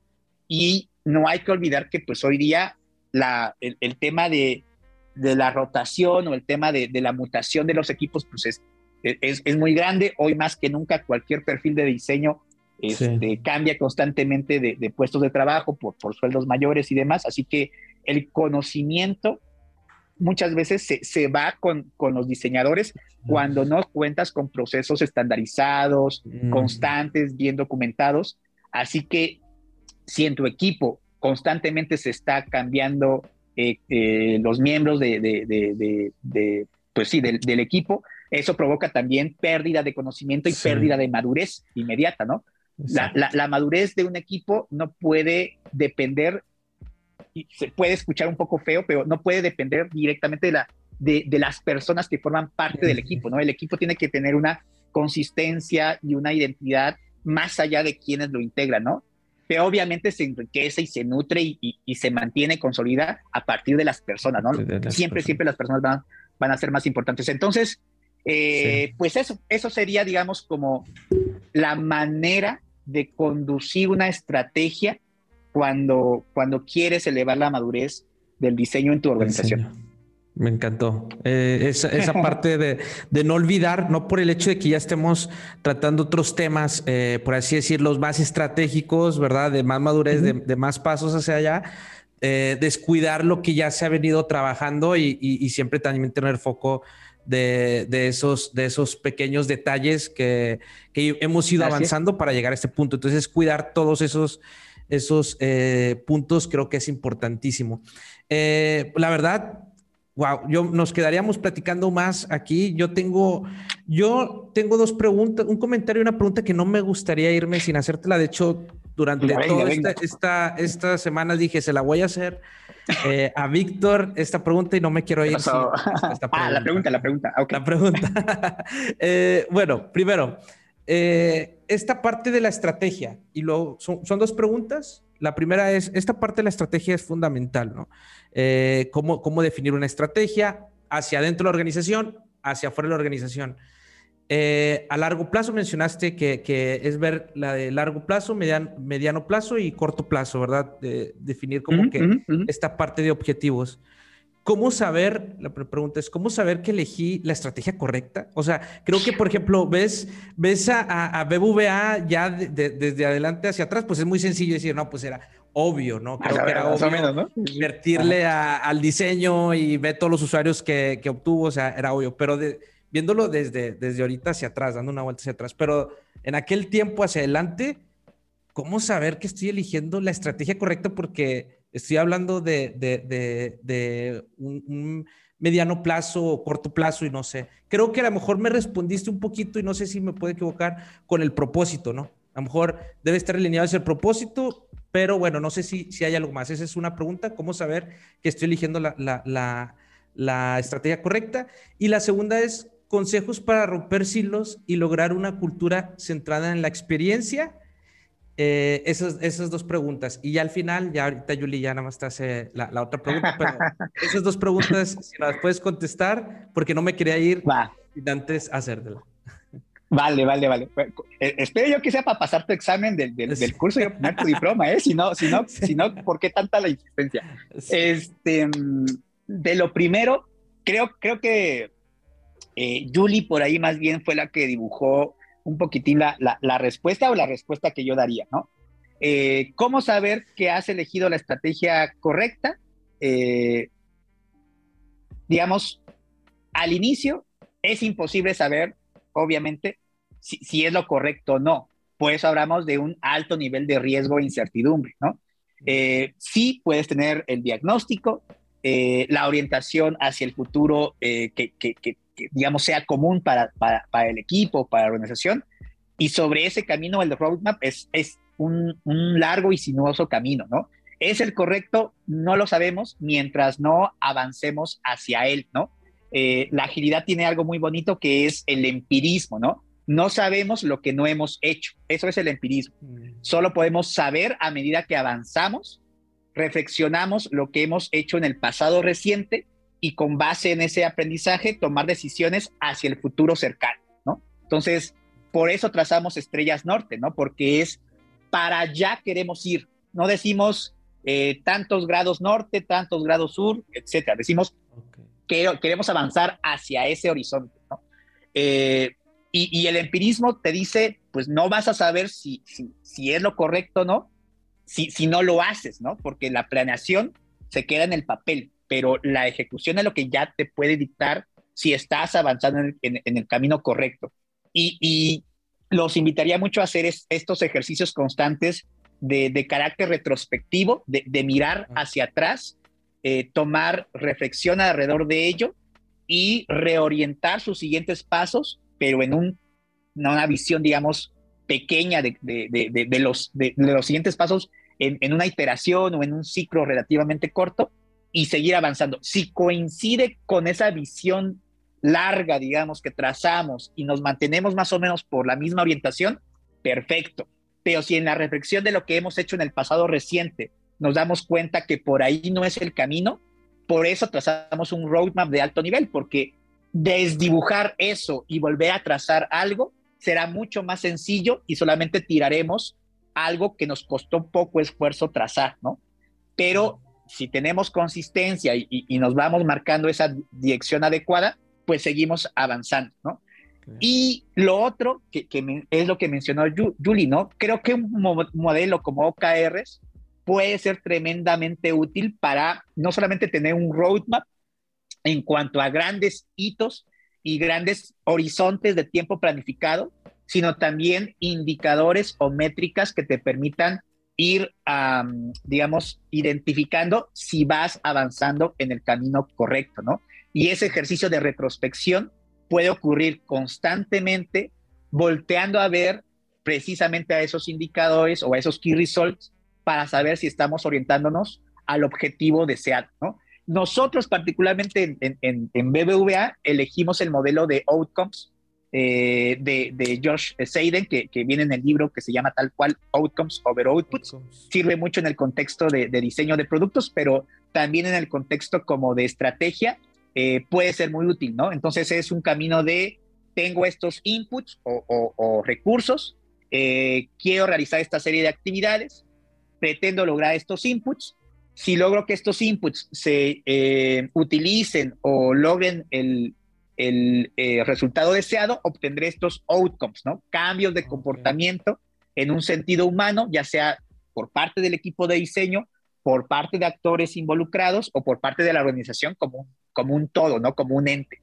Y si logramos esos outcomes en un sentido humano, lograremos un impacto, ¿no? Que el impacto ya puede ser esos grandes propósitos o, visiones como el tema de eh, el diseño como factor estratégico, ¿no? Todos responsables de la experiencia del cliente. Entonces, eh, acompañando el roadmap eh, con estos horizontes de tiempo y grandes hitos que no sabemos exactamente a detalle cómo lograr, pero sí sabemos qué queremos lograr y sobre todo sabemos un por qué queremos lograr lo que es el tema del propósito, eh, nos van a permitir dar pasos firmes, ¿no? O dar pasos con confianza, con seguridad.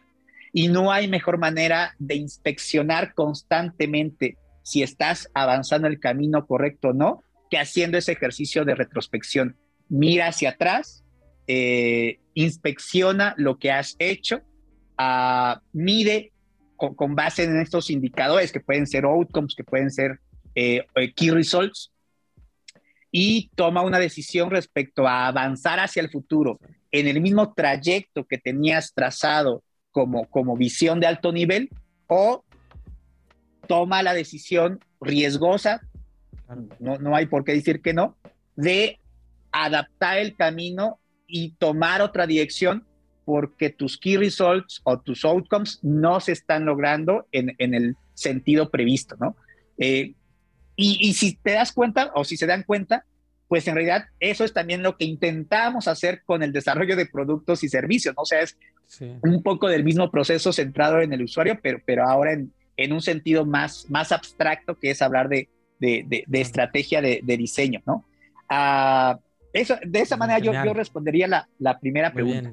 ¿Sí? Me, Vamos. me encantó, me encantó. Sí, súper. Exacto. Y ahorita he dicho, la siguiente pregunta era también la de los recursos, que nos puedas compartir recursos, libros para aprender más sobre esto. Ahorita ya compartiste uno muy bueno. Ah, ándale, ándale. Si nos puedes eh, recomendar el libro, nuevamente el que mencionaste, el de Outcomes, y si tienes algún otro recursos que puedas compartirnos para eh, aprender más sobre estrategias, sobre eh, este, no sé, todos estos temas que hablamos sobre la madurez del diseño dentro de una organización.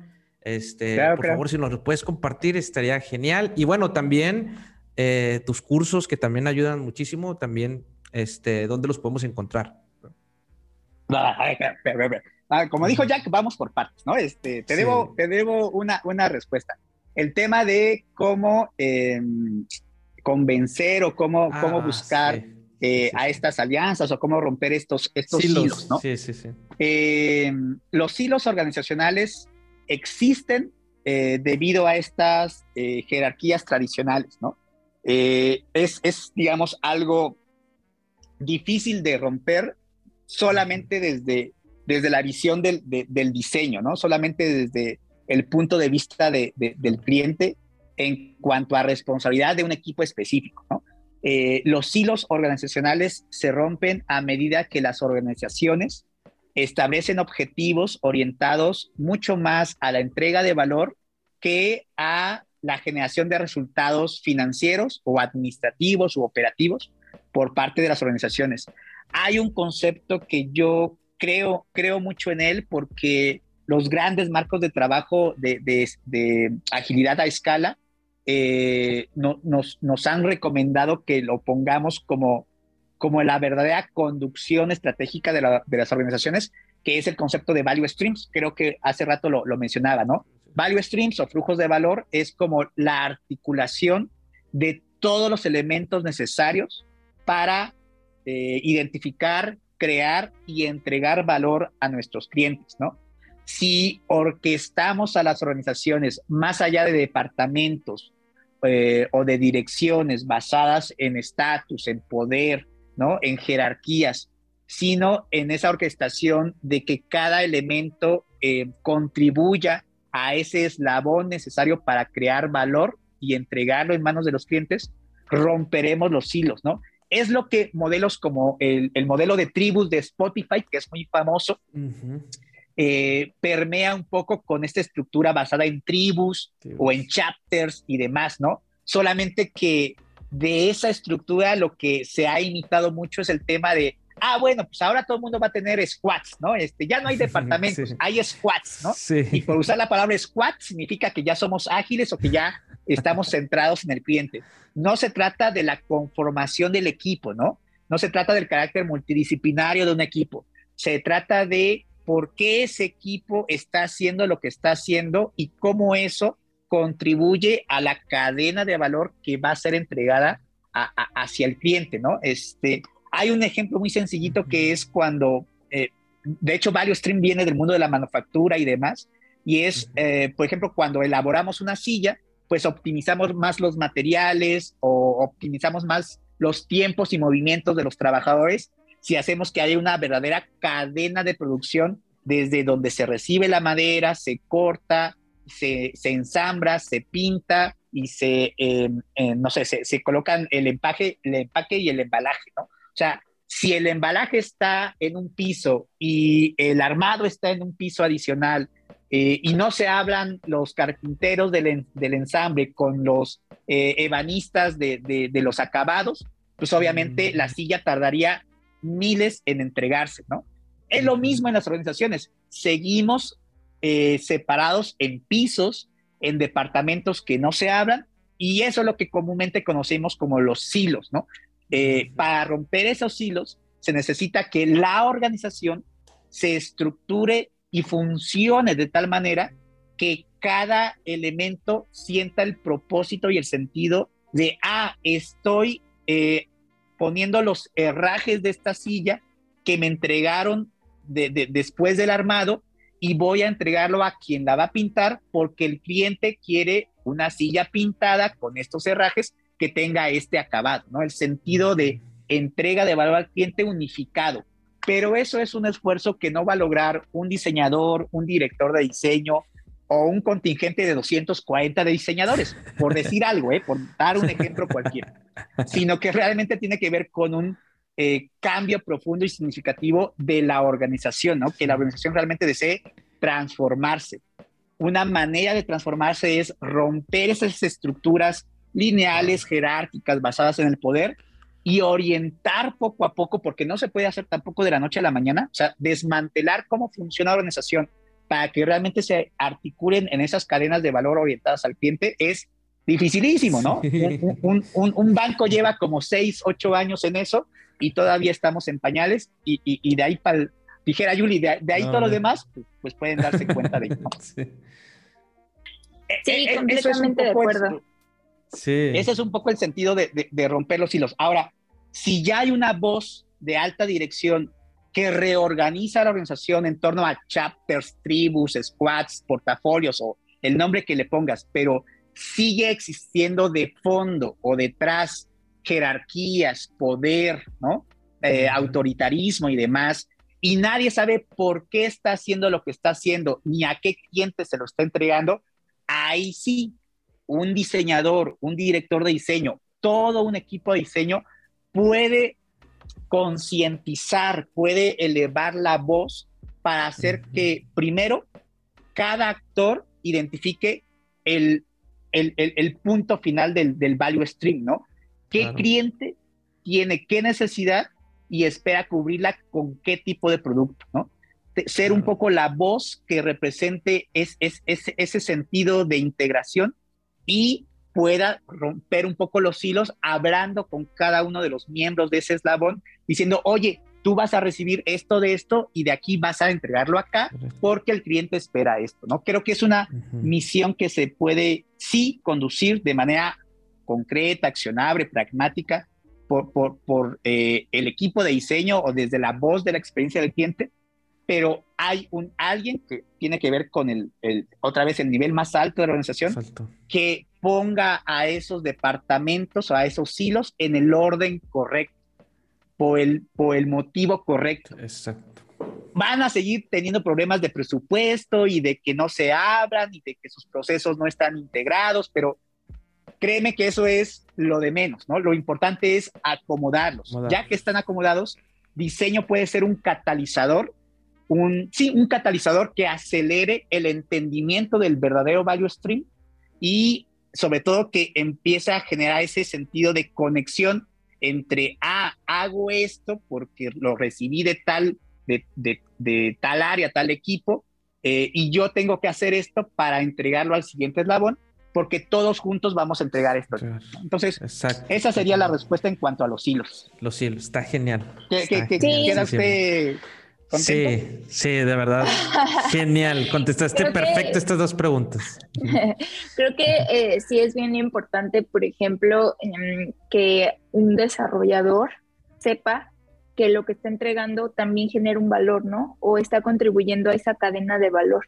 Y que no nada más se quede en el equipo de diseño, porque nosotros como diseñadores siempre hablamos como de, ay, sí, la voz del usuario, nosotros entregamos el valor verdadero, pero justo hablando desde ese punto sin considerar en qué parte de todo el proceso participan los demás para entregar el valor que yo estoy persiguiendo, pues como que los aislamos, ¿no? Los apartamos a un lado y creo que es ahí donde se generan los hilos. Entonces, si nosotros viéramos como todo un trabajo colaborativo en el que, como menciona Víctor, todos contribuimos a esa cadena de valor, creo que la comunicación puede ser mucho más fluida y todos nos sentiríamos con ese sentido del propósito y pertenencia, ¿no? Entonces, pues, tal cual. bastante bueno. Qué bonito lo resumió usted. Qué, qué bonito lo resumió usted. Mis 20 minutos de discurso vacío quedan muy bien Por favor, en sus cápsulas de YouTube, omitan mi, mi, discurso mareador y pongan a, a Julie dando ese resumen. Creo que quedaría mucho mejor. Ok. bueno, pues creo que ya hemos llegado al final de este episodio, Víctor. La verdad fue. Pero pues, queda, queda lo de los recursos. Rápido. Sí. Queda lo de, ah, echamos los recursos. Los recursos. Algunos recursos, pueden ser este, libros, eh, cursos que tú has dado, por ejemplo, que por ahí también Iván ya comentó algunos, y dónde los podemos consultar, eh, algún artículo también, lo que, lo que tú quieras. Eh, bueno, de los que mencioné por ahí en la, en la plática, ahí recuerden ustedes si, me, si se me escapa alguno, pero eh, Experience, Centric Organizations es un eh, libro de verdad extraordinario y, vale mucho que lo, eh, que lo lean, sobre todo si están interesados o en su crecimiento profesional, creen que podrían estar interesados en temas de diseño estratégico, ¿no? tal vez no es un libro para todos, quizá quienes tengan más afinidad hacia el diseño de interfaz, de diseño de animación, eh, diseño de servicios, no sé, o sea, sí, sí tendría que despertarles un algo el tema del diseño estratégico para que realmente estos libros o, estos materiales que les quiero recomendar, pues les cobren sentido y, les generen interés, ¿no? Pero uno, uno básico e indispensable, creo yo, sí es el de eh, Experience Centric Organizations. Em, los modelos de madurez que les recomendé, busquen el, el UX Maturity Model de InVision eh, en Google y van a encontrar fácilmente el, reporte gratuito eh, que pueden descargar, que pueden leer. El cuestionario no es gratuito, pero sí el, reporte es bastante bueno, bastante completo. El eh, Maturity Model de McKinsey, de, la consultora McKinsey, también es algo que les recomendaría mucho leer. Sí, también está un poco a nivel de, otra vez, de el impacto de diseño a nivel negocio en las organizaciones. Sí, su nivel, digamos, de, tono es, es más allá de, las actividades o tareas de un equipo de diseño, pero vale muchísimo la pena leerlo. Em, entren a NN Group a buscar información sobre el modelo de madurez eh, de, NN Group. E incluso pueden encontrar ahí el enlace para realizar el, famoso test. Em, hay un libro que yo les recomiendo eh, mucho Ah, que se llama eh, La Compañía Invencible o Invisible Company, es de Alex Osterwelder. Eh, es un libro que nos permite identificar cómo hoy las organizaciones están combinando una cultura ambidiestra en el sentido de la innovación, ¿no? O de cómo se conduce hoy día la innovación en las organizaciones.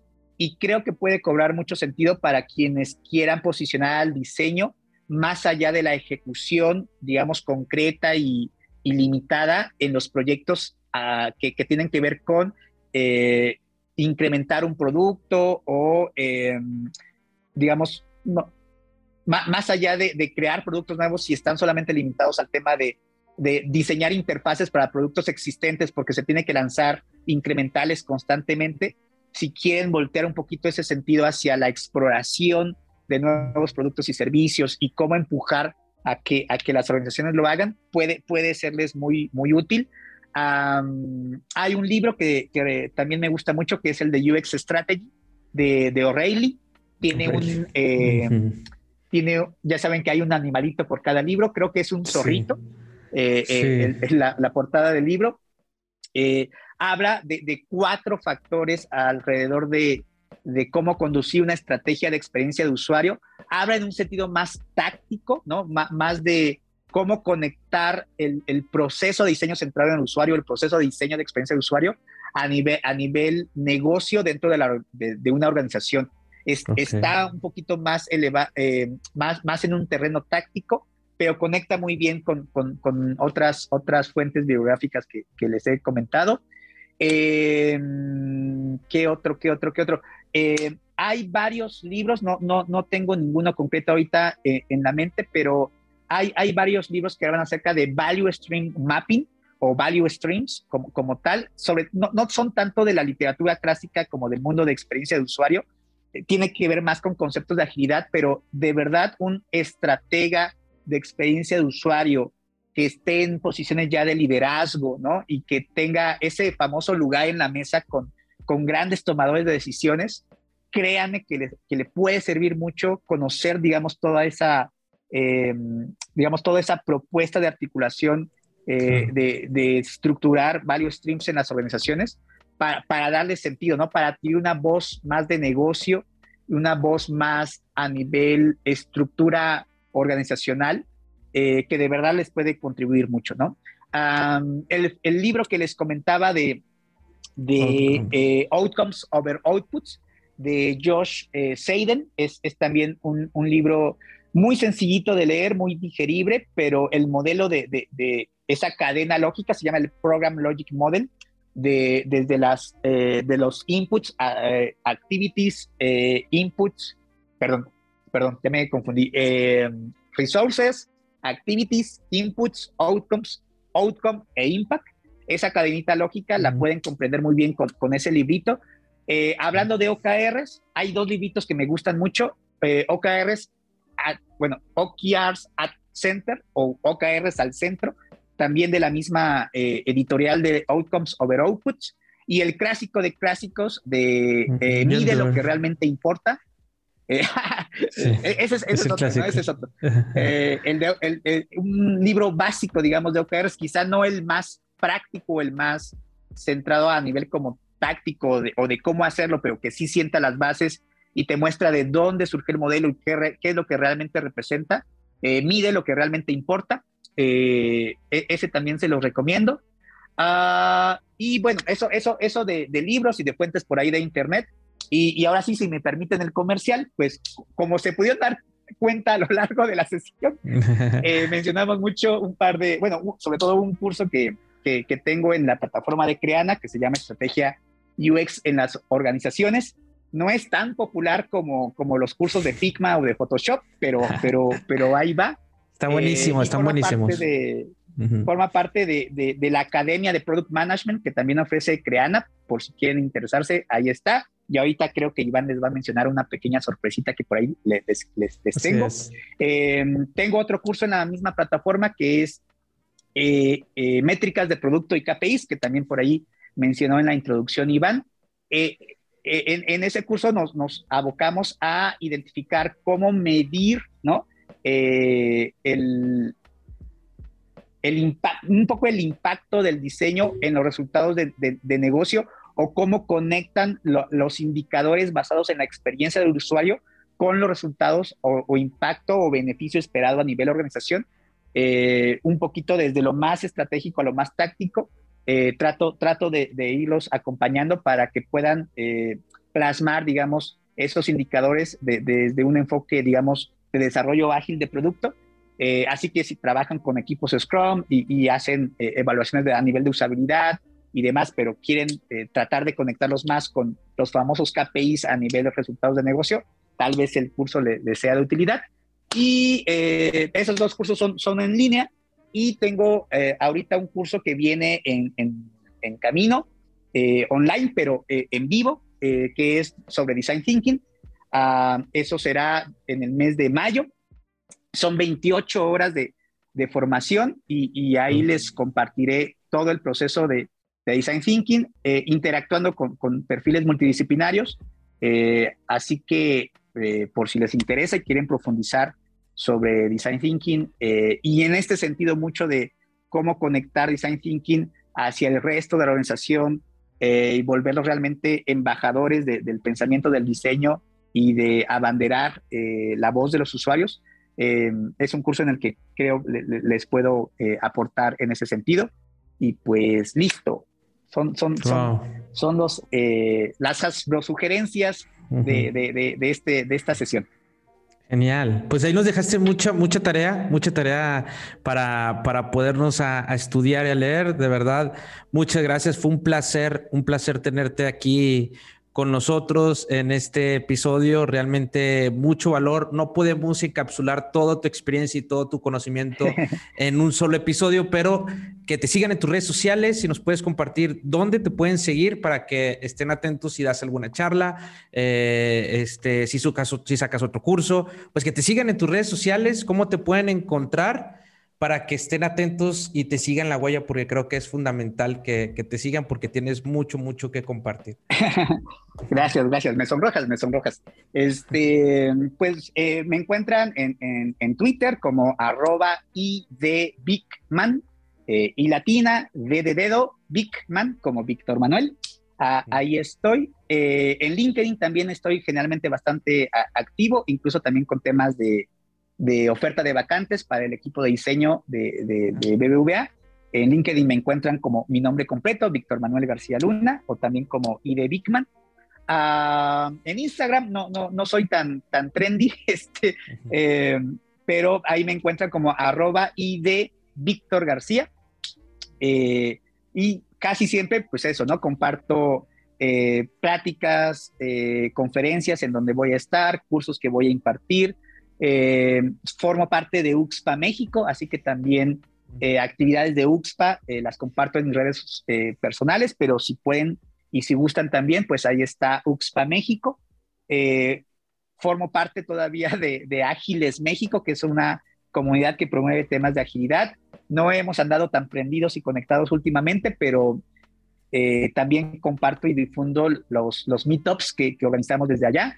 Y a pesar de que está en un largo eh, sueño invernal, ahí sigue latiendo el espíritu y el corazón de UX Nights. Eh, algunos veteranos seguramente nos acompañaron en, esas tardes de jueves en la EBC con, con pizza y cerveza gratis. Así que eh, de corazón espero que todavía UX Nights sea un movimiento vivo, pero, pero también por ahí si algo surge, lo, comparto en mis redes. Y pues nada más, ahí estoy para lo que gusten y manden. Eh, y ojalá nos encontremos pronto en, en, otro, en otro espacio. Sí, y también que estén no sé si leí bien, Iván. Que hay un sorteo. Sí, leíste muy bien. De hecho, lo que venía, lo leíste muy bien. Este, hay sorteos de, eh, de un curso, curso, eh, dos, dos cursos ahí que, que nos está regalando el buen Víctor. Lo vamos a sacar en redes sociales también. Este, ahí lo vamos a compartir tanto en LinkedIn. Vamos a etiquetar también ahí a Víctor en LinkedIn como en Instagram para que nos sigan.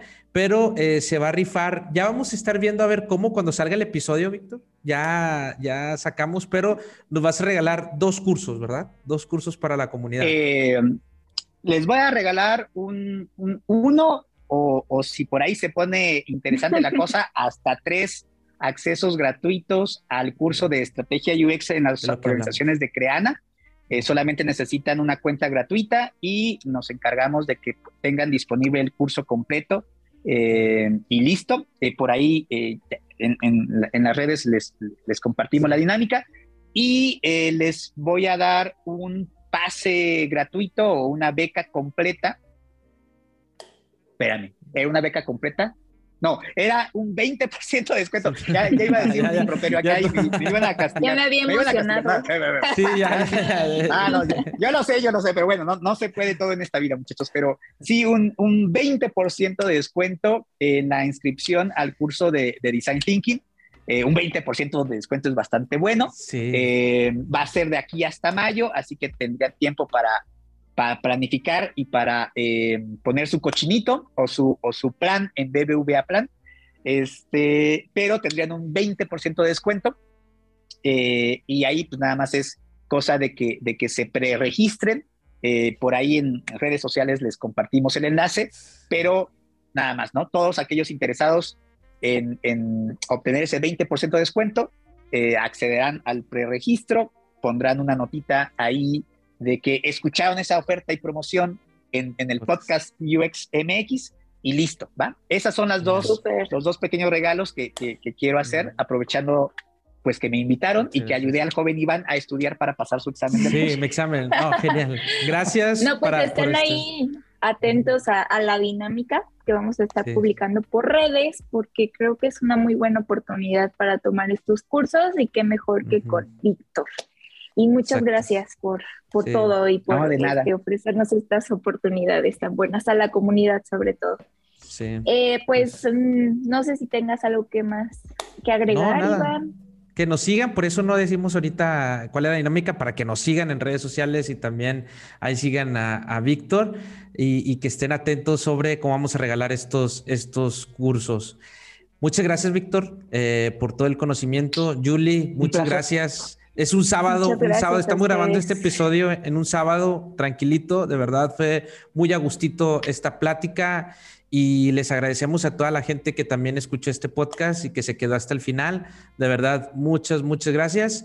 Y pues nada, eh, nos vemos en el próximo episodio, el episodio número 76, este es el 75. Así que muchas, muchas gracias a toda la gente que se quedó a escuchar este episodio y nos vemos hasta la próxima. Muchas gracias, Víctor. Gracias, Julie. Un placer. Gracias a toda la comunidad. Gracias, Víctor. Gracias Un abrazo. a todos. Nos vemos. Bye.